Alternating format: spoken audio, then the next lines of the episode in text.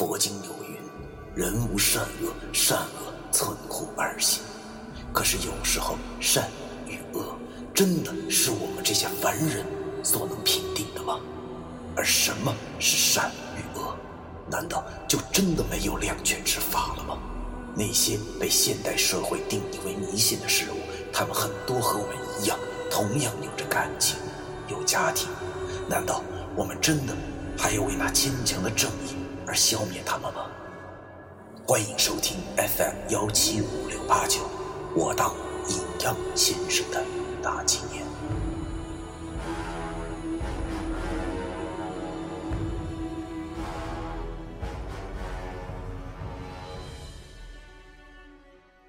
第二百三十五章：人性。袁梅说出这话后，满脸冷笑的望着我。是的，这老家伙已经抓住了我的弱点。多情总被无情误，半脸风霜半脸云。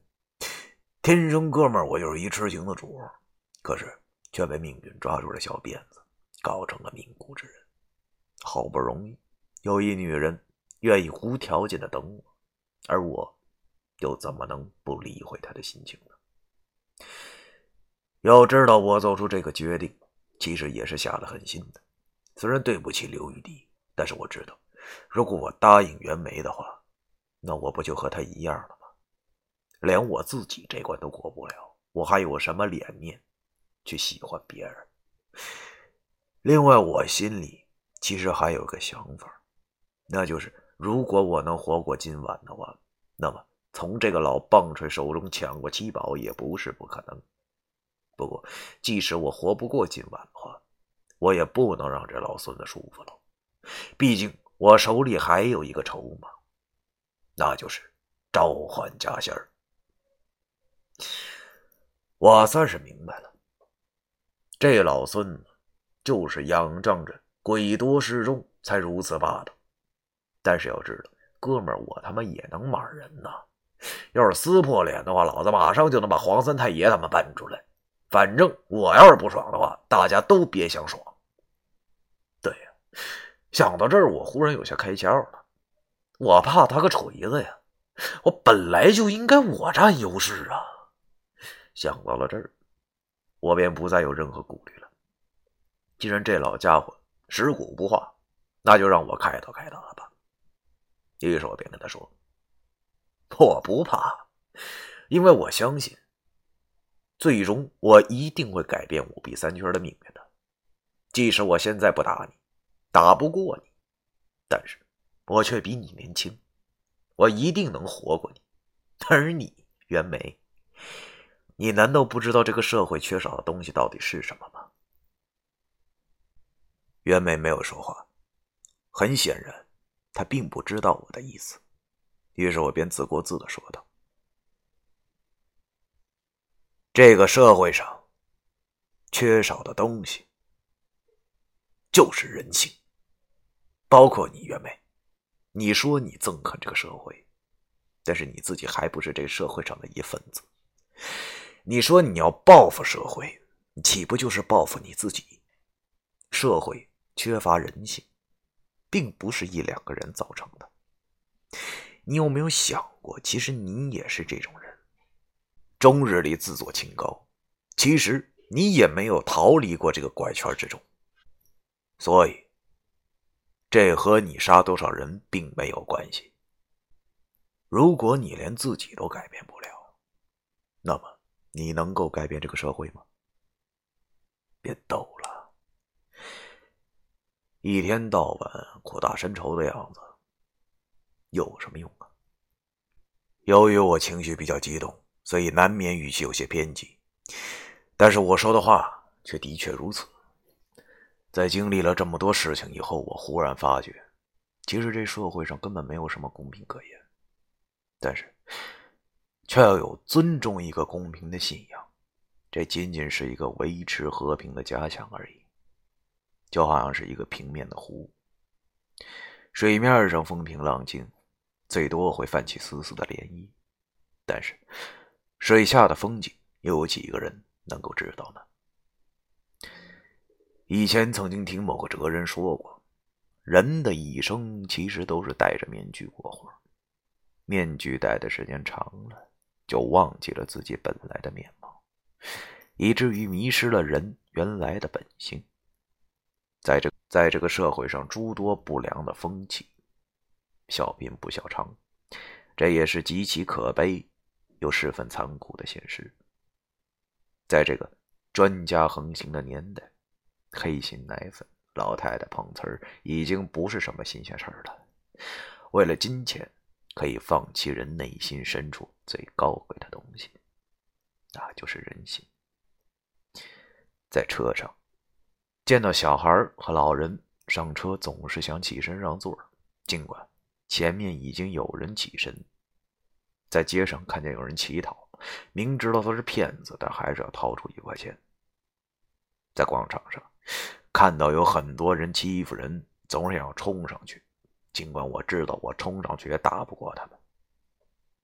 这么做会让我觉着安心。人活着。我觉着就是图一个安心。可是，我这一行，尽可能在别人眼中，完全就是一傻子。尽管他们不知道，这种傻也许正是他们所丢掉最宝贵的东西。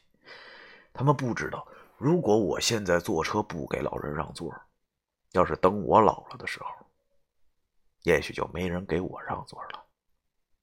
如果我现在不给乞丐一块钱，要是我有一天穷困潦倒的时候，也许就没人施舍我钱了。如果我现在不出头帮助弱者，要是有一天我被群殴的时候，也许就没人为我出头了。虽然命运有时候总是爱黑色幽默，但是却也还是公平的，没有无缘无故的爱，也没有无缘无故的恨。凡事终究都有报应的，殊不知这个社会上所缺少的，正是这种东西。猜疑、背叛，无疑是人与人之间的隔阂，但这又是人的天性，无法更改。人生活在这个世界上，本身就是在受苦，背叛是苦，猜疑是苦。但即使是这样，那为什么还有人在互相猜疑呢？其实袁枚也是受害者，因为命运诸行无常，我们无法去更改别人，只能去更改自己，只能如此。袁枚听完我说的话后沉默了。刚才他还在眉宇之间闪现过那一抹悲伤，再一次出现，可能是我的话起到作用了吧。但是。只见他想了一会儿后，表情依旧恢复之前那般冷若冰霜。他哼了一声后对我说道：“ 你们懂什么？你们根本无法了解我的痛苦。只会说一些漂亮话的小孩，不怕我现在就杀了你们吗？” 我叹了口气，看来他心中的仇恨。真的是太强烈了，可能这就是多年来一直支持他的情绪。所以，不管是对他说什么话，他都不会听进去的。因为如果我这几句话他就改头换面的话，那可能就不能说是怨恨了。不过这也没有什么关系，因为我的话主要就是告诉他我的立场。袁枚此刻估计早已被心魔所控，只能活在仇恨之中。现在大家都挑明了各自的立场，就好像是一场激烈的争辩会一般，都辩不出来个对与错。本来嘛，要讨论什么是错、什么是对的问题，就好比七仙女跳皮筋儿，那根本是不可能的事儿。我见袁枚终于动了杀心，也不敢怠慢。必须要给他施加下压力才行，比武我俩斗不过他，便只能在言语上做些功夫了。于是，我也半边脸冷笑了一下，然后对他讲道：“你终于想杀了我们了。不过我告诉你，这句话如果在两个星期之前说，也许我还会怕你。不过今日不同往时，我现在是出马弟子，要跟黑妈妈报告你偷的百人院，也不过是几分钟的事情。别怪我直，到时候大家都没好处吧？你说呢？袁梅听我这么一说，果然有些犹豫了。他虽然是转世神仙，但是却不是什么神仙，他还是个凡人。能在黑妈妈手下走三个回合不死，已经是万幸了。更何况还有那么更猛的黄三太爷呢？想到了这儿，我好像忽然明白了些什么。之前打猫老太太的时候，这个袁梅已经看出我们符咒是三清书组合而来的。你说这袁梅要是我们三清书，是不是就是为了这一点呢？要说这三清书也确实够逆天了，完全能组合出某种破坏天道的东西。而袁梅是不是就看中了这种力量呢？这很有可能，毕竟。他现在也是在躲黑妈妈，尽管他好像也用了三森临水符来遮挡百人院的气息，不过，如果让他凑齐七宝后，必然会将那百人院拿出来。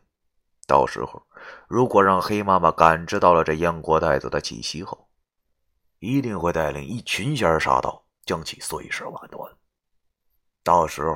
这老家伙的目标没达成就出师未捷先挂了，那该有多尴尬呀！这袁梅老奸巨猾一定也想到了这一点，他一定是通过了某种途径得知了三经书能够逆天而行的秘密，所以才找到了我们，企图得到另外两本书。那到时候他就不用惧怕东北家仙自然可以放心的去完成自己的复仇计划，一定是这样的。我心里想着，而就在我想通这件事的时候，袁梅也开口了。只见他冷哼一声道：“小贝，我最恨别人威胁我。如果我没有猜错的话，你即使是要联系家仙儿，最起码也得等点时间吧？你就不怕我在这段时间里把你弄死了？”说罢，他一摆手。身后那尸鬼呼的一下子，全他妈抬起了头，那股子杀气，那就跟不要钱似的传了过来，让我和老易又不自觉的打了个冷战。他妈的，还真让他给说对了，我找家仙儿最少也得五分钟，而且一旦黑妈妈请来以后，我就彻底失去了接触五比三圈的机会，这可实在是有些为难了。眼见着孔下袁梅竟然出了反结果。不由得让我感到头疼。看那十只恶鬼虎视眈眈的望着我俩，我心中赶快盘算着该怎么办。一定还有办法逃过今天这一劫的。想想，只有一个办法。于是我便小声的问老易：“老爷，你现在还能三段大神不？”